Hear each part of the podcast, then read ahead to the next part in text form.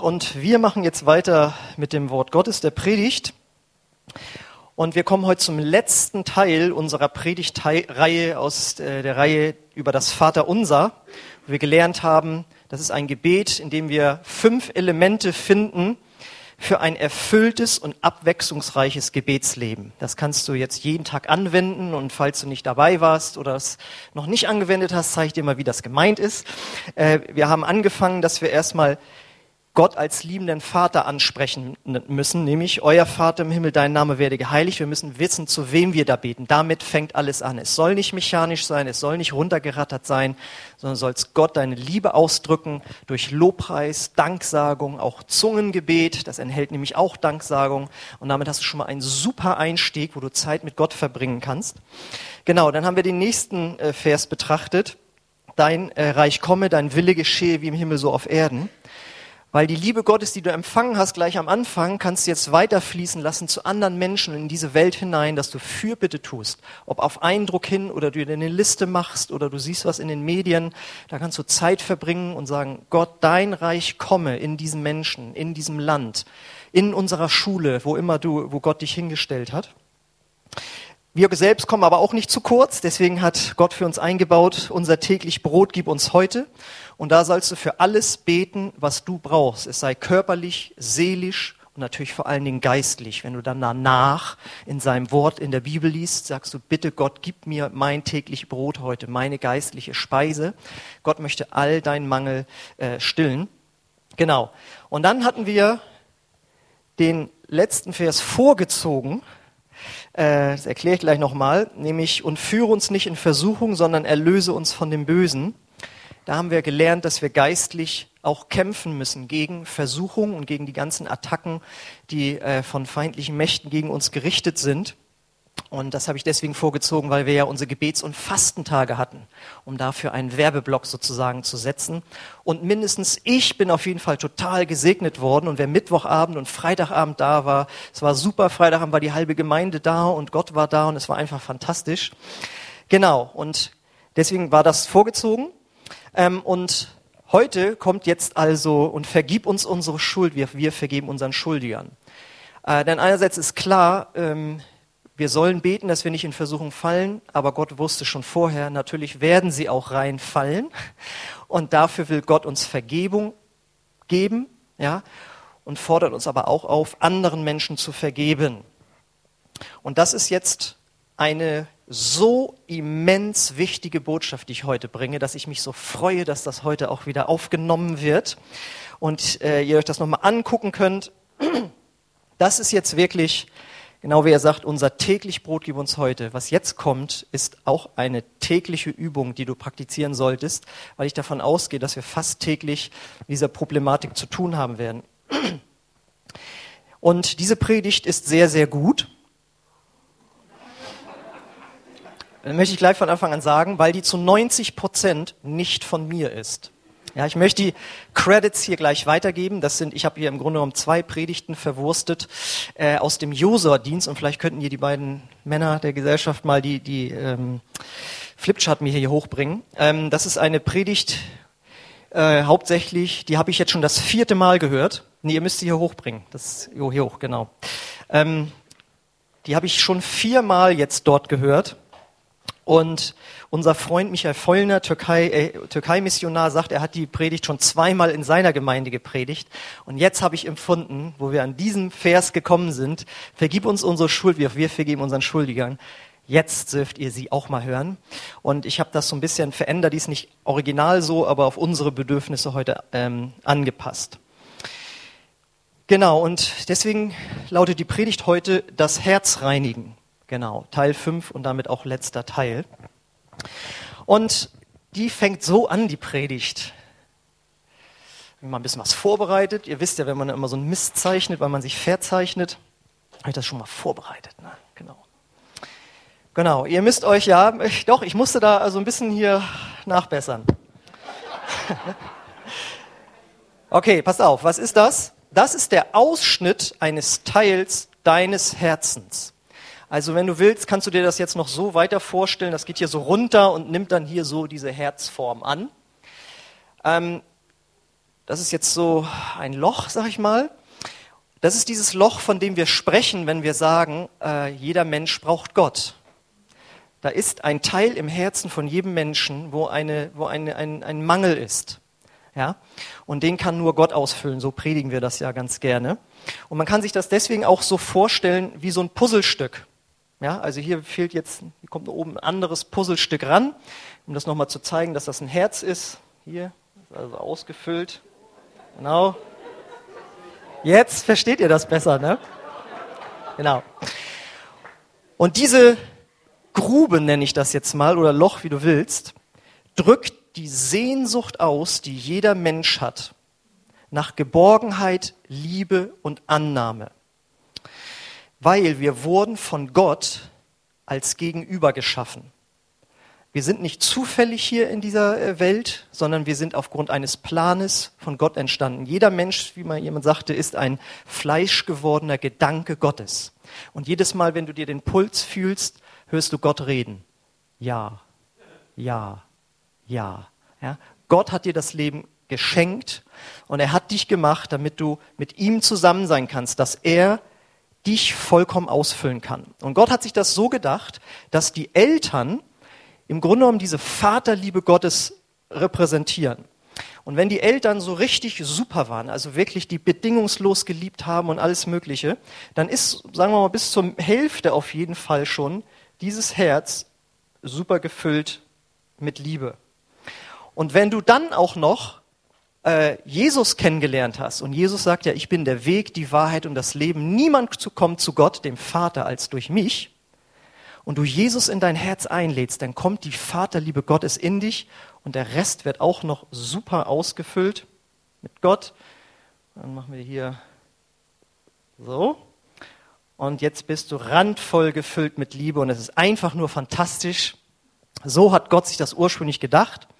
Das soll jetzt dein Lebensfundament sein und auf dieses Fundament, ich mache das hier nochmal ein bisschen dicker, damit man sich da was drunter vorstellen kann, dass das so eine Platte sozusagen ist.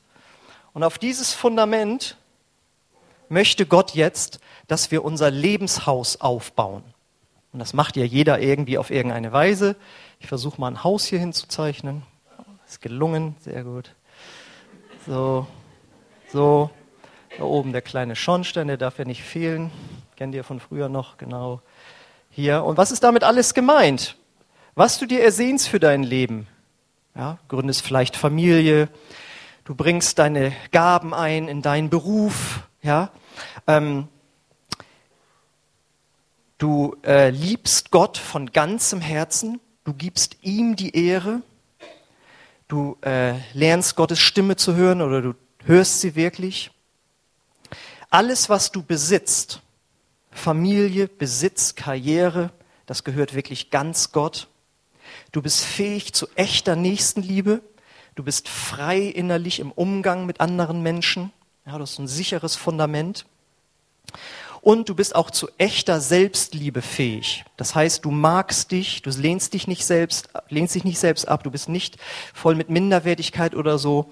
Und das entspricht eigentlich genau diesem Vers, den wir in Sprüche 4,23 äh, finden. Da lesen wir nämlich, mehr als alles, was man sonst bewahrt, behüte dein Herz, denn in ihm entspringt die Quelle des Lebens. Hier ist die Quelle des Lebens. Und wenn das alles super ist, kannst du da oben ein super Haus aufbauen. Kann man da, im Grunde ist das ja so gemeint. Ne? Das ist dein Lebenshaus. So, und jetzt muss man hier ganz klar sagen, wenn es denn so schön wäre. Ne? Denn leider, leider leben wir als Menschen ja in einer gefallenen Schöpfung. Und die Realität sieht dann doch eher so aus. Ups, jetzt muss ich.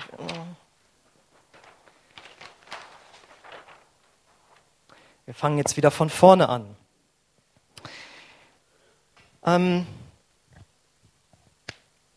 die Realität des Lebens ist die, dass auf dein Herz Pfeile abgeschossen werden im Laufe deines Lebens. Und das kann schon ganz, ganz früh anfangen. Ähm, es gibt Menschen, denen hat Gott gezeigt, deine Eltern haben dich nicht gewollt. Die wollten dich sogar abtreiben. Ja, es gibt sogar Menschen, die haben ihre eigene Abtreibung überlebt. Oder ich habe auch schon mal gehört, dass Eltern zu ihrem Kind gesagt haben, du, eigentlich wollten wir dich gar nicht mehr haben, aber es hat uns geklappt und wir haben dich jetzt auch ganz doll lieb. Und das Kind, ja. Oder ein Vater sagt so nebenbei, eigentlich hätte ich gern ähm, noch einen Jungen gehabt, ja, aber ich finde Mädchen auch klasse. Hm. Ähm, dann etwas, was viele Menschen nicht bedenken, ist, wenn sie ihr Kind in eine Kinderkrippe geben, vor dem dritten Lebensjahr, dann kann bei dem Kind ein Ablehnungsgefühl entstehen. Warum gibt mich der Mensch, mit dem ich jetzt vorher neun Monate eng zusammen war und bis jetzt auch auf einmal weg? Ein Kind kann ja nur fühlen. Du kannst ja nicht sagen, du Mama muss jetzt Geld verdienen oder Mama will nicht den ganzen Tag zu Hause oder wie auch immer. Ja? Ähm, und in das Kind kann ein Gefühl der Ablehnung einziehen. Und das zeichnen wir hier mal durch einen Pfeil rein. Alle die Sachen, die ich aufgezählt habe, stellen so einen Pfeil dar der Ablehnung. Es kann zum Beispiel auch sein, dass du das fünfte Kind warst in einer Familie. Was ja grundsätzlich toll ist, wenn viele Kinder da sind, aber vielleicht hast du dich wie das fünfte Rad am Wagen empfunden. Das war nicht so gemein von den Eltern, du, aber du hast es so empfunden, ja. Und das ist wie ein Pfeil, der auf dein Herz äh, abgeschossen wurde. Dann gibt es ja leider Kinder, die sexuellen Missbrauch erlebt haben oder aber auch Misshandlung, körperliche Misshandlung, aber auch seelische Misshandlung. Und da kommt beim Kind an, ich bin nicht gewollt. Ich werde hier abgelehnt. Es ist ein Pfeil der Unsicherheit und Ablehnung, der abgeschossen wurde. Oder wenn sich Eltern scheiden lassen, ist das Phänomen, dass das Kind denkt, das ist jetzt wegen mir, ich bin schuld. Obwohl das gar nicht stimmt, aber das denkt das Kind. Oder du erlebst als Kind Mobbing in der Schule, was auch immer es ist. Man kann nicht alles aufzählen, äh, was damit gemeint ist, aber du weißt, was in deinem Leben geschehen ist, dass es ein dicker Pfeil geworden ist. Was immer es ist, du weißt es, was in deinem Herzen ist. Und das ist ein Pfeil, der abgeschossen wurde. Und das Gefühl der Unsicherheit und der Ablehnung erzeugt dann den Gedanken, wenn ich nur anders wäre, wenn ich nur anders wäre.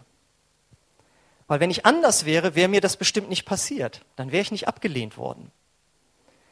Und Menschen fangen dann von klein auf an, sich zu verbiegen, nämlich anders sein zu wollen, damit man jetzt den Erwartungen, den vermeintlichen Erwartungen oder auch echten Erwartungen irgendwie entspricht. Dann geht es weiter. Wir kommen dann als Menschen in die Schule und werden vielleicht da das erste Mal mit einem richtigen Leistungsdruck konfrontiert. Und ihr kennt so Kinder, denen fällt das total leicht und so weiter. Und andere, denen macht das ganz große Mühe. Es kann aber auch sein, dass Kinder, die das normal machen würden, zu Hause einen Druck bekommen, was schon wieder eine Drei? Ja, Gibt es ja sogar sowas. Ähm, und es kommt ein Leistungsdruck und es kommt Überforderung ins Leben rein. Schon Kinder können sich überfordert fühlen vom Leben. Und du weißt, welche Dinge vielleicht bei dir waren, wo du dich als Kind überfordert fühltest. Und in dir ist das Gefühl, egal wie ich mich anstrenge, ich genüge nicht. Ja, und das zieht sich durchs ganze Leben. Ich streng mich überall an, bis nachher in der Gemeinde und vor Gott und alles. Irgendwie genüge ich nicht. Dann gibt es noch einen anderen Pfeil, der kann entstehen, wenn Verlustsituationen auch schon gerade im frühen Leben da sind. Ähm, das habe ich jetzt das erste Mal gehört, aber das machte für mich Sinn. Wenn du zum Beispiel als Kind ganz viel umziehen musstest, aus beruflichen Gründen von den Eltern oder so, dann entsteht so ein Gefühl von Heimatlosigkeit. Man weiß gar nicht, wo man irgendwie hingehört. Oder auch, wenn in deiner Familie früh jemand gestorben ist. Eltern, also Teile vielleicht, ein Teil der Eltern oder äh, vielleicht auch Oma und Opa, wo du ein ganz, ganz enges Verhältnis zu hatte. Das ist bei jedem natürlich auch wieder total unterschiedlich. So, und das sind jetzt nicht die einzigen Pfeile, die es gibt, aber nur um euch da mal den Horizont zu weitern und vielleicht dich eben da auch persönlich anzusprechen. Egal welche Pfeile es waren, du weißt, welche es waren und sie haben alle eine Gemeinsamkeit. Sie taten richtig weh und verursachen noch heute einen großen Schmerz. dieses Gefühl, aus irgendeinem Grund war ich jetzt nicht so willkommen oder nicht so gut, wie ich hätte sein sollen oder sein können. Und dann ist das große Phänomen, dass sich zu dieser Ablehnung Minderwertigkeit hinzugesellt. Aha, ich wurde also abgelehnt, mir ist das passiert, weil mit mir was nicht stimmt, weil ich nicht so viel wert bin wie ein anderer Mensch, wie ein besseres Kind, wie ein besserer Mensch gewesen wäre. So, und das ist jetzt eine super unangenehme Situation. Und der Mensch muss irgendwie damit umgehen. Und die Lösung ist, er zieht eine Platte darüber. Die mache ich erstmal jetzt so ganz dünn. Die ist auch in schwarz extra gezeichnet. Ihr kennt diesen Satz, dann hat er dich gemacht. Oder da hat sie dich gemacht. Oder da habe ich dich gemacht. Damit du diesen Schmerz nicht spürst. Und darunter sind eben diese ungelösten Konflikte mit dir selbst, mit anderen Menschen, von denen du weißt oder denkst, sie haben dir das angetan. Da ist eine Bitterkeit unter der Oberfläche, äh, so die gewetzten Messer, die man in der Tasche irgendwie hat. Und ich möchte ein paar Beispiele dafür geben, wie jetzt diese Platte oder auch Mauer äh, aussieht. Das kann sein, vielleicht kennst du das von dir selbst oder auch von anderen, dass du dich irgendwann zurückgezogen hast. Du bist in Rückzug gegangen, um weitere Konflikte oder Verletzungen zu vermeiden, wo das hier nochmal irgendwie wieder zum Thema kommen könnte, wo man vielleicht wieder abgelehnt werden könnte. Es gibt auch Menschen, die gehen dann in so ein Schweigen rein. Ja, kennt ihr vielleicht jemand so, wenn der verletzt wurde oder wenn irgendwas ist, fängt er an zu schweigen. Weil Rückzug ist so seine Strategie geworden. Ich ziehe das hier mal zusätzlich mit ein. Oder das genaue Gegenteil, jemand zieht sich nicht zurück, sondern er wird aggressiv. Er wird ganz aggressiv nach außen oder richtet sogar diese Aggression gegen sich. Das ist dann, kann dann in Depression äh, enden. Deswegen gab es ja mal dieses Lied, wo jemand gesungen hat, wo es um rechtsradikale Neonazis und Skinheads ging. Das, was du brauchst, ist doch nur ein bisschen Liebe. Das war die Reaktion. Andere flüchten. Flüchten vor der Verantwortung oder weil sie, weil sie da eben Angst haben, jetzt zu versagen. Wenn sie jetzt irgendeine Verantwortung übernehmen und sie würden versagen, würde das jetzt ja wieder diesen Schmerz hier berühren. Also flüchten sie. Ist eine andere Mauer, ich könnte es jetzt, hätte es jetzt auch einzeln als Mauersteine zeichnen können. Es entspricht übrigens genau der Aussage des Liedes All in all, it's just another brick in the wall. Wobei dieses Lied total depressiv ist, weil es am Ende keine Lösung gibt. Also ganz schrecklich eigentlich vom Text, aber es ist die richtige Analyse. Andere gehen in Menschengefälligkeit rein. Sie versuchen es jedem recht zu machen, weil wenn sie es nicht jedem recht machen, könnten sie ja von der Person abgelehnt werden und am Ende sind sie völlig überfordert, weil natürlich jeder Mensch irgendwelche Forderungen anstellt und sie sind immer dabei, allen anderen es recht zu machen. Es kann auch Menschenfurcht sein, das heißt Menschen zu meiden, weil innerhalb dieser Menschengruppe oder den Einzelbeziehungen, die man hat, könnte man wieder verletzt werden, so wie man das erlebt hat. Andere haben eine permanente Angst oder Misstrauen gegenüber anderen äh, Menschen. Es entspricht dem eigentlich, Schlechtes soll sich nicht wiederholen. Aber es kann ganz banale Sachen sein. Es müssen nicht nur Angst konkret vor Menschen sein, sondern dass du in Situationen reingerätst, wo du versagen könntest, all diese Dinge. Andere gehen in Härte rein, werden knallhart. Kennt ihr dieses Ding so hart, harter Typ, weicher Kern irgendwie. Aber warum ist er hart geworden?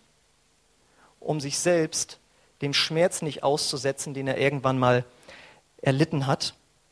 Dazu gesellt sich auch gerne Bitterkeit. Das riecht dann hier oben so ein bisschen raus, was einem angetan wurde.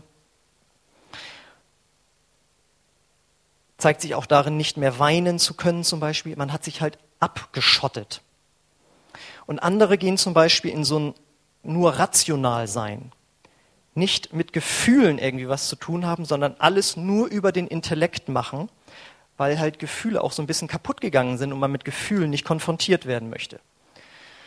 Und so haben wir jetzt also diese Platte. Wenn man will, kann man hier noch sich Mauersteine irgendwie denken. Und die sind bei jedem natürlich unterschiedlich. Jeder hat ein anderes Leben geführt, andere Verletzungen erlebt. Fakt ist nur, das ist jetzt die Grundlage, auf der dann das Lebenshaus aufgebaut wird. Und dieses Lebenshaus, könnte man sagen, von der Form ist es jetzt das gleiche, aber es hat eine andere Funktion im Leben. Ich zeichne das hier mal wieder hin. Ich mache jetzt erstmal nur aus bestimmten Gründen ein Flachdach hin. Hier wieder Haustür, genau. Und dieses Lebenshaus hat jetzt noch eine etwas andere Funktion, als sich nur, sag ich mal, des Lebens zu erfreuen. Weil dieses Lebenshaus hat jetzt die Funktion, andere sollen einen jetzt bewundern, damit man endlich die Anerkennung bekommt, die man vorher nicht bekommen hat oder nicht empfunden hat.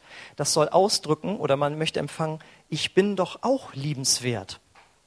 Weil vorher hat man ja die Ablehnung empfangen und fühlte sich nicht lebenswert und jetzt versucht man das auszugleichen. Das nennt man Kompensation.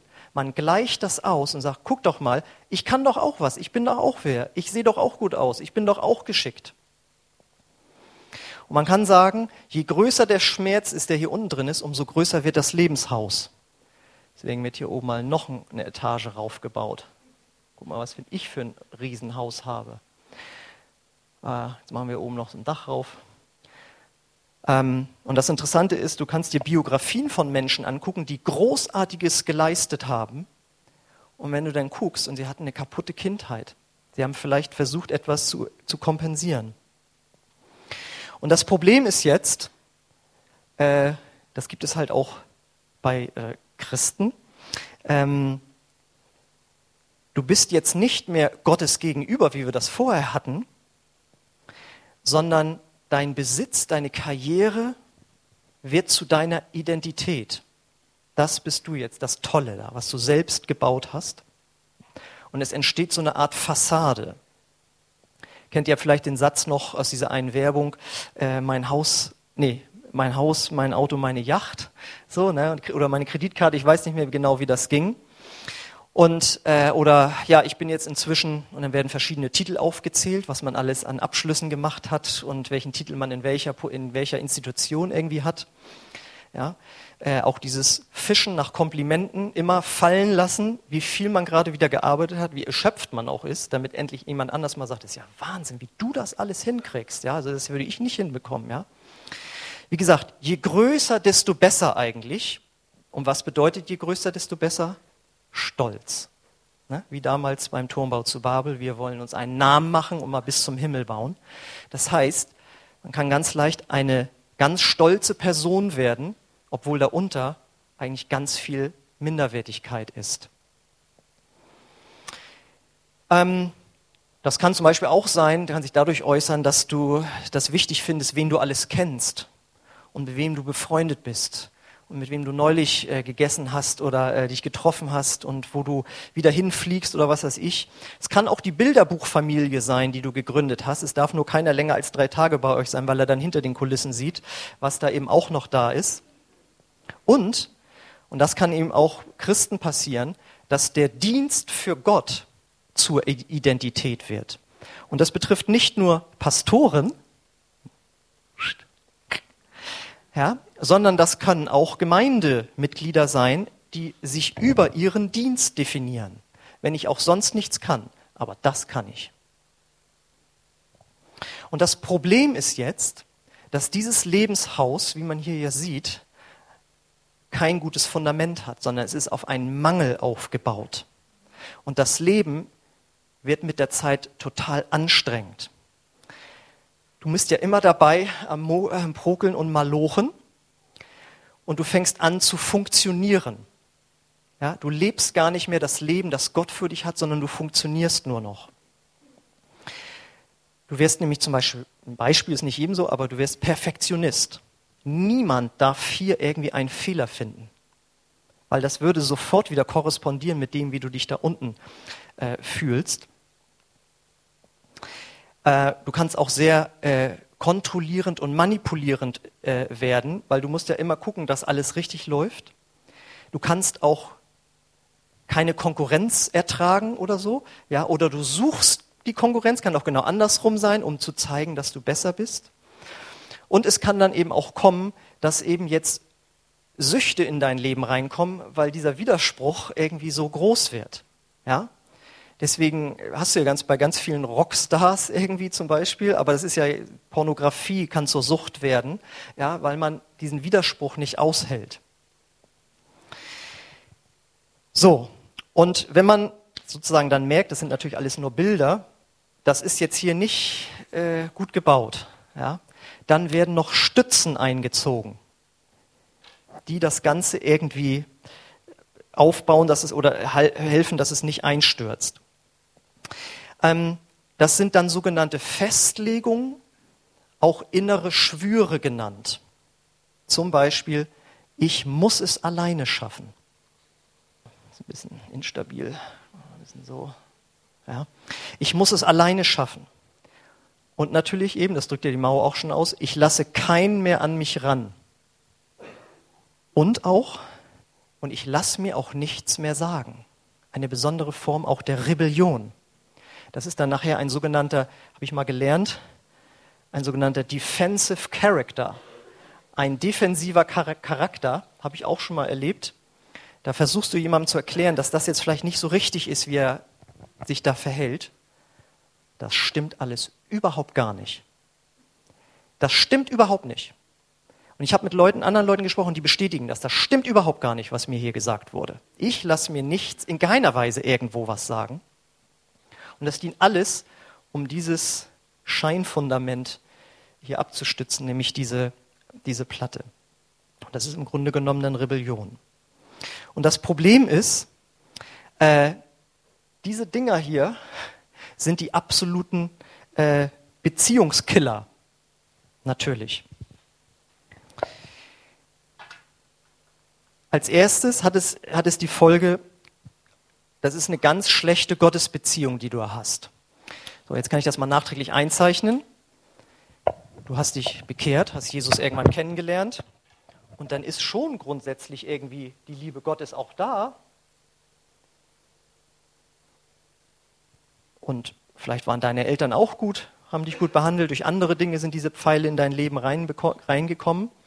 Aber ihr merkt, also das, das dringt nicht richtig durch. Und das kann sich dann dadurch ausdrücken, ähm, dass du, äh, ja, eine, du hörst Gottes Stimme nicht gut, äh, du suchst deine eigene Ehre, kannst es ganz schwer ertragen, wenn andere gelobt werden.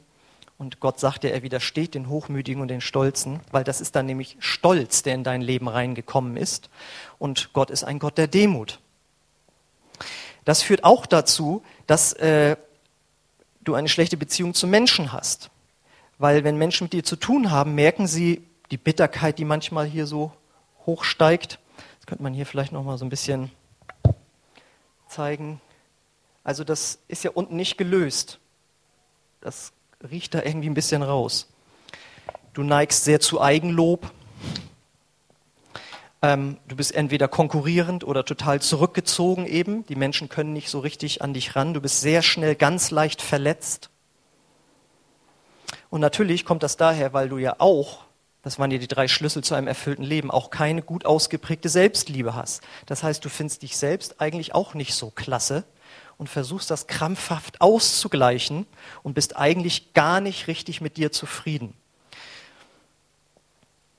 Und du kennst vielleicht von dir ähm, dieses Ding, warum verhalte ich mich eigentlich immer so, wie ich das nicht will?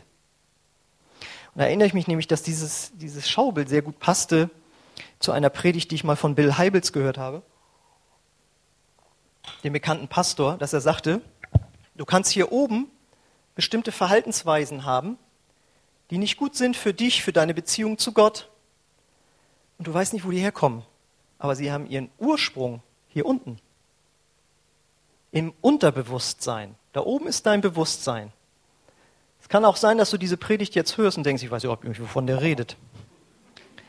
Und dein Nachbar denkt, oh, endlich wird das mal gepredigt. Aber Gott will dich da weiterführen. So, und jetzt ist Gott nämlich das Stichwort. Was macht jetzt Gott? Wo ist jetzt Gott in dieser ganzen Geschichte? Gott möchte daran. Gott möchte an dein Herz ran, weil eigentlich, ihr kennt noch das, die andere Seite, wollte ja Gott das völlig ausfüllen, dass es einfach nur fantastisch ist und du ganz dicht bei ihm dran bist. Und Gott arbeitet jetzt seit Jahren schon, dass er endlich da rankommt. Und er macht das, indem er jetzt so eine Predigt bringt. Vielleicht hat er auch schon mal durch eine Bibelstelle gesprochen oder jemand anders hat wohlmeinend zu dir gesprochen, aber Defensive Character, das hat nichts mit mir zu tun. Diese Psychokiste, also das haben andere nötig. Oder wie jemand mal sagte, zu dem ich schon mal vor zehn Jahren sagte, vor 20 Jahren schon fast, ich so, ich glaube, du bräuchtest mal Seelsorge. Willst du damit sagen, dass ich verrückt bin oder was? das war immer so als Scherz so, ne? Aber ähm, Gott spricht dann so an. Und wenn man darauf nicht hört, dann hat Gott noch andere Methoden. Er lässt nämlich dann Krisen zu. Ja? Es gibt ja dieses Gleichnis, wo er sagt, da ist ein Haus auf Fels oder auf Sand gebaut. Und irgendwann kommt der Sturm und dann rüttelt der oben an dem Haus. Und wenn das Fundament nicht gut ist, auf dem dieses Haus gebaut ist, dann kommt es zu einer Krise. Dann sagt zum Beispiel der Ehepartner, ich verlasse dich, ich komme an dein Herz nicht ran. Oder es kommt zu einem Burnout. Weil man ist ja, man ist ja am Verzweifeln an dem Selbstbauen. Das ist ja so anstrengend, dieses Leben. Man ist kommt in ein Burnout oder ist immer kurz davor. Oder es gibt einfach einen Karriereknick. Ja, Firma macht pleite, wirst entlassen, was auch immer, womit du nicht gerechnet hast und auf einmal kracht das irgendwo ein, das Haus, und du hast nur noch das. So, und jetzt wendet sich die Predigt, jetzt kommt endlich die Lösung, jetzt kommt Gott ins Spiel. Das ist nämlich so ein so genialer Vers, den übersieht man leicht. Man denkt immer, was hat Jesus denn gemacht so in seinem Dienst? Ja, der hat so kranke, körperlich Kranke geheilt und er hat gesagt, wir sollen unsere Feinde lieben und so. Ne? Ja, aber ganz am Anfang äh, sagt er etwas, da zitiert er Jesaja 61. Und wenn jemand am Anfang seines Dienstes sagt, so Leute, das ist das, was ich vorhab, deswegen bin ich gekommen, da sollte man mal genau hingucken. Und da gucken wir jetzt mal rein in Jesaja 61. Das wird nachher von Jesus zitiert im Lukas-Evangelium. Da heißt es, der Geist des Herrn ruht auf mir, denn der Herr hat mich gesalbt, um den Armen eine gute Bo Botschaft zu verkünden. Und wir denken dann immer so, ja, ja, die in Afrika, die Armen, die nichts zu essen haben. Ja, nein, da sind wir mit gemeint. Er hat mich gesandt, um die zu heilen, jetzt kommt's, die ein gebrochenes Herz haben. Und zu verkündigen, dass die Gefangenen freigelassen und die Gefesselten befreit werden das bezieht sich auch dann darauf, die nicht wirklich gucken können, die tödlich körperlich krank sind. Aber es bezieht sich auch auf die, die ein, ein, ein, krank sind in ihrem Herzen. Und der erste Schritt geht damit los, dass man sagt, Gott, du hast recht. So ist das nichts. Ich gebe dir mein Lebenshaus ab. Kümmer du dich drum. Ich lege das auf deinen Altar, wie man sagt. Und jetzt kommt endlich die Wende. Was hat das jetzt bitte alles mit dem Vers zu tun? Und vergib uns unsere Schuld, wie auch wir vergeben unseren Schuldigern. Um diese Platte, Mauern, was, Mauerstücke, was immer es ist, wegzubekommen, brauchen wir Vergebung. Vergib mir, dass ich falsch reagiert habe auf das, was mir angetan wurde, nämlich dass ich nicht dich einbezogen habe. Und dann kann Gott ab anfangen, diese Mauersteine abzureißen, indem man sagt, vergib mir, dass ich in Rückzug in all diese Dinge, die ich aufgezählt habe, reingegangen bin. Dann als nächstes, dass man sagt, vergib mir, dass ich mich festgelegt habe zu sagen, ich muss es alleine schaffen, ich lasse mir nichts mehr sagen und all diese Dinge. Vergib mir das und ich widerrufe das. Und dann ist der nächste Schritt, dass man sagt, und ich vergebe. Vergib uns unsere Schuld, wie auch wir vergeben unseren Schuldigern. Ich vergebe den Menschen, die mir das angetan haben. Deswegen ist Vergebung empfangen, Vergebung aussprechen, das ist, das ein Lebenselixier. Das, dieser Vers ist so genial. Und wenn wir diese Schritte bereit sind zu geben, anderen zu vergeben und zu sagen, Gott, ich kehre um von diesen falschen Schutzmechanismen, dann kann dein Leben nochmal ganz anders werden. Wie wäre es nämlich? Ups. Hier war das. Dann kann es nämlich anders werden. Jesus Christus ist in der Lage, durch seinen Heiligen Geist übernatürlich diese Pfeile rauszuziehen. Das kann kein weltlicher Therapeut machen. Ich finde das hilfreich, wenn man sich was sagen lässt, aber das kann kein Mensch ohne Gott leisten. Das kann nur Gott machen. Er heilt die zerbrochenen Herzen sind. Er reißt die Pfeile raus, weil du vorher gesagt hast, ich vergebe und vergib mir. Und dann kannst du randvoll gefüllt werden mit der Liebe Gottes und dann fließt es nur so nach außen, es fließt nach oben oder na, Gott ist ja da schon mit drin, aber wie auch immer. Und die Leute merken, das ist ein demütiger Mensch. Ja? Und das ist dann das, die Fülle des Lebens. Jetzt malen wir hier mal das Vaterherz Gottes noch rein. Und das ist dann die Fülle des Lebens, die Gott sich für jeden Menschen gedacht hat. Und das ist genial. Und deswegen bedeutet das Evangelium auch nicht nur, dass Gott uns unsere Sünden vergibt, damit wir dann, wenn wir tot sind, in den Himmel kommen, sondern es bedeutet, dass in diesem Leben schon anfangen kann, dass Gott dich zu dem Menschen macht, wie er ihn sich von Anfang an gedacht hat. Das ist das Evangelium, Wiederherstellung des Menschen, bis nachher hin in die Ewigkeit, die Vollendung. Das heißt, dieses Lebenshaus hat ganz andere Vorzeichen. Da kannst du auch Chef sein, du kannst reich sein, kannst in der Gemeinde arbeiten, du darfst sogar Pastor sein, was auch immer. Äh, aber es hat, du kannst eine große Familie, alles, was ich aufgezählt habe, du kannst Ruhm und Ehre haben und so, aber es hat ganz andere Vorzeichen, weil du weißt, wem du es zu verdanken hast. Die Ehre gehört Gott, du brauchst sie nicht für dich und das ist genial. Und jetzt die Frage an dich, Hast du dich da in irgendeiner Weise wiedergefunden?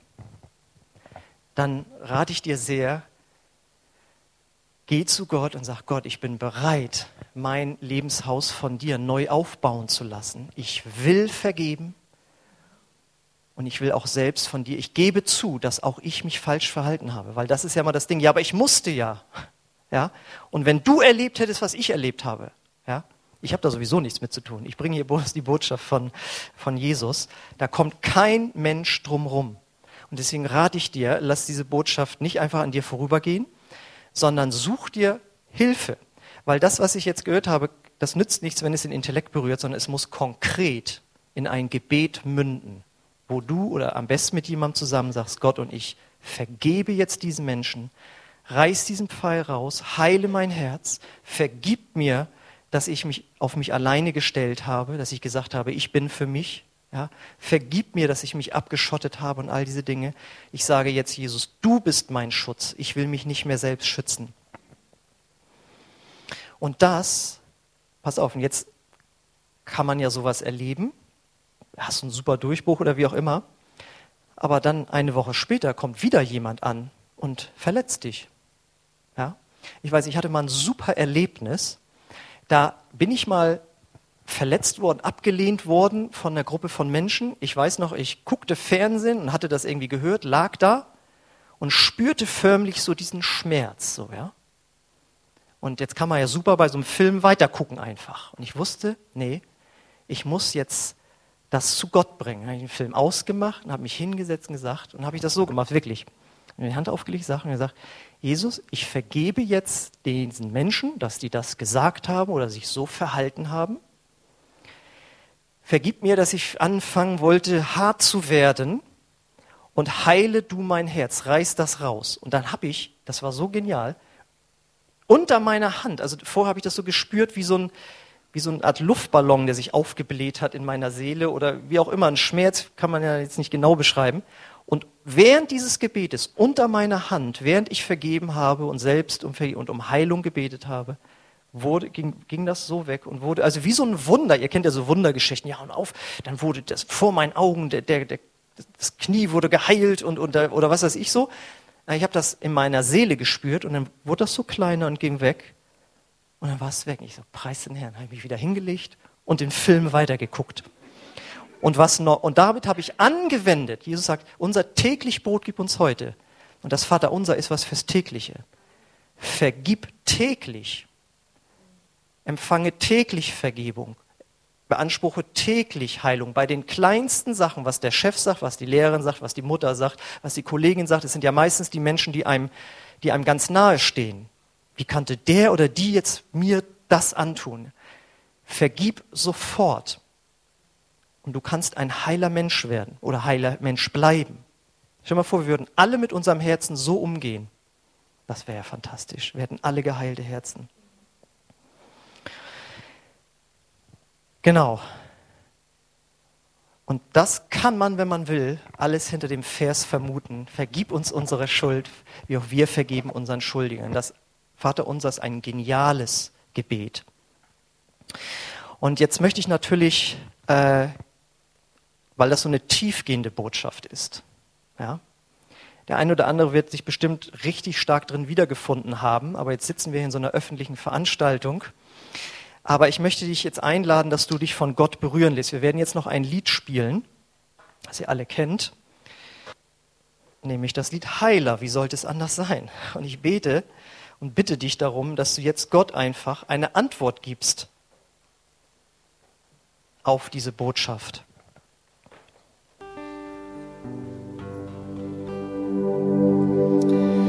Ja, und Vater, ich bete jetzt, dass du diese Botschaft gebrauchst, dass einfach jetzt hier Menschen Entscheidungen treffen, zu vergeben und auch Vergebung zu empfangen umzukehren von falschen Wegen des Selbstschutzes. Komm, Heiliger Geist, und gebrauche auch dieses Lied, die Herzen zu berühren und zu bestätigen, ja, das ist wirklich das, was Jesus tun will, auch in meinem Leben. Du hältst mein Geist.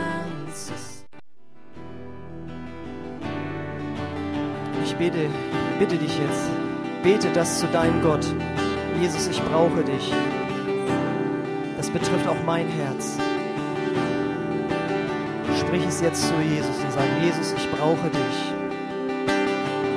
Ich erlaube dir, mein Herz zu heilen.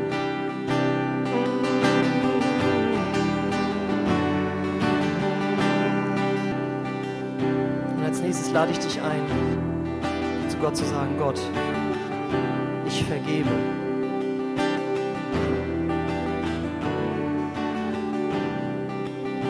Wenn du es gründlich machen möchtest, heute Nachmittag oder zu einem späteren Zeitpunkt, sag ich will vergeben. Ich will vergeben, damit du mein Herz heilen kannst.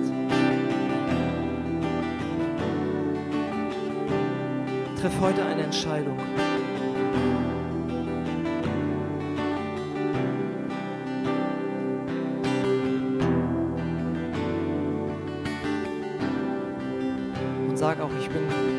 Ich will diese Festlegung rückgängig machen. Vergib mir, dass ich mich auf mich selbst verlassen habe und meine eigene Leistung. Vergib mir den Rückzug, die Aggression.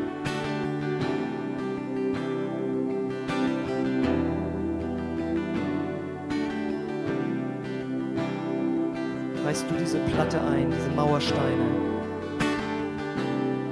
ich zum Leben durchdringe.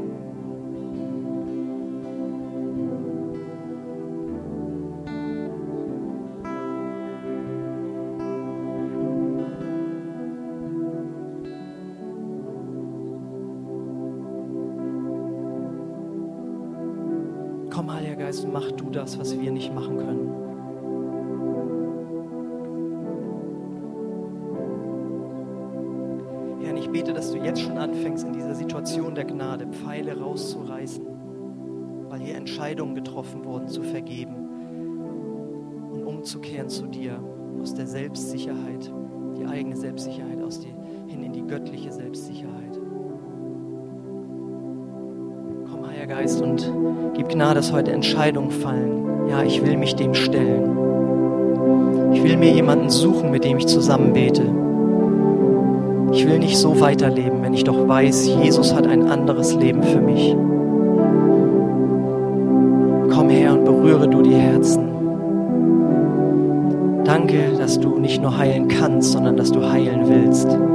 Niemand in diesem Raum ist von Gott nicht geliebt. Und niemand soll nicht diese Heilungskraft erfahren, sondern jeder soll es erfahren. Deswegen ist Jesus gekommen. Kein Fall ist zu schwierig. Keine Verletzung ist zu groß. Keine Mauer ist zu dick. Kein Pfeiler zu stark, als dass Jesus das nicht wegnehmen könnte, abreißen könnte, zerstören könnte, wenn du ihn nur lässt.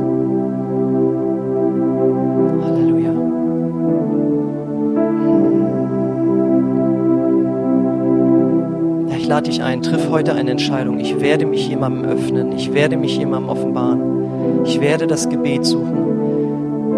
Gottes Heilungskraft mein Herz berührt. Geh hier nicht so raus, wie du reingekommen bist. Das ist eine lebensverändernde Botschaft, von Gott offenbart.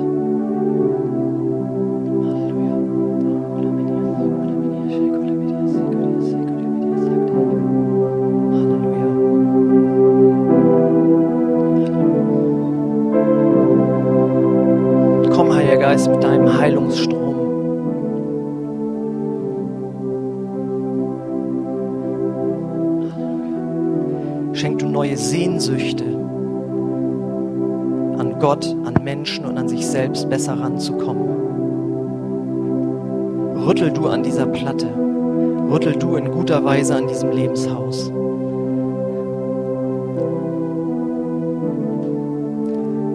Herr, sprich du zu den Herzen. Auch du bist gemeint, mein liebter, geliebter Sohn, auch du bist gemeint, meine geliebte Tochter.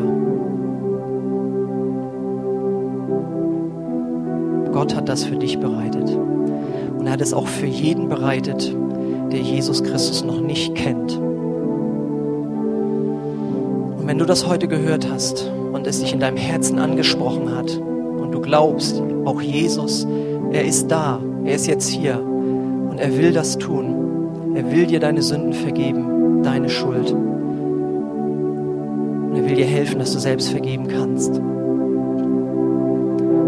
du das glauben kannst, aber noch keine Entscheidung getroffen hast, diesem Jesus nachzufolgen, ihn in dein Herz reinzulassen, damit überhaupt etwas beginnen kann, dann lade ich dich heute Morgen ein, dass du Jesus als Retter und Erlöser annehmen kannst. Du bist nur ein Gebet von ihm entfernt. Er möchte heute in dein Leben kommen.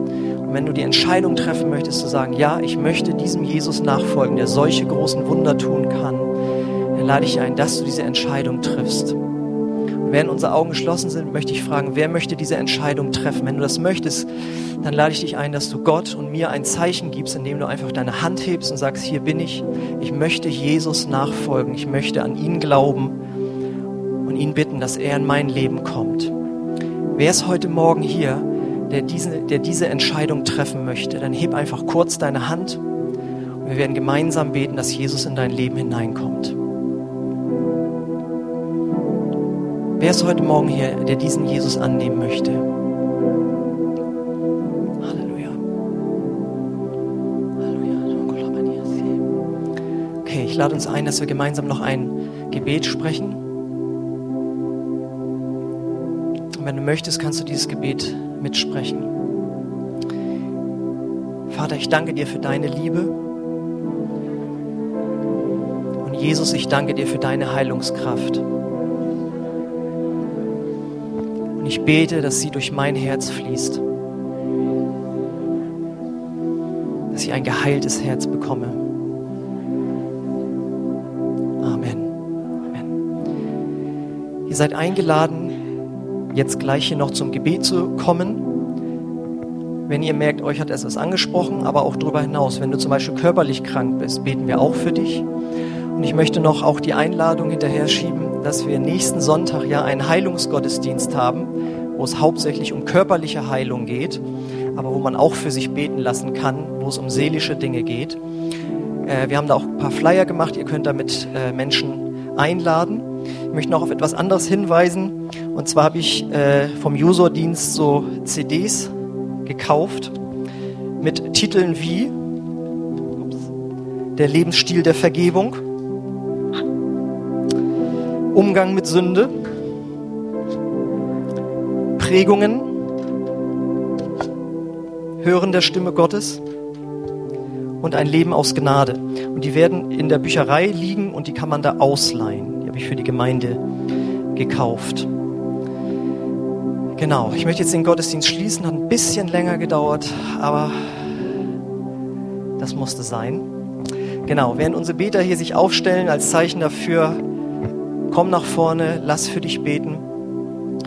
Ähm, genau, möchte ich euch auch einladen, dass wir unten noch Gemeinschaft haben, im Gemeinschaftsraum bei Kaffee und Kuchen. Ansonsten wünsche ich euch einen gesegneten Sonntag und entlasse euch mit dem Segen Gottes. Vater, ich danke dir für diesen Gottesdienst, ich danke dir für dein Reden danke, Herr, dass du mit uns gehst, Herr, auch mit dieser Botschaft. Und der Friede Gottes, der höher ist als alle Vernunft, der bewahre eure Herzen in Christus Jesus, unserem Herrn. Amen. Amen.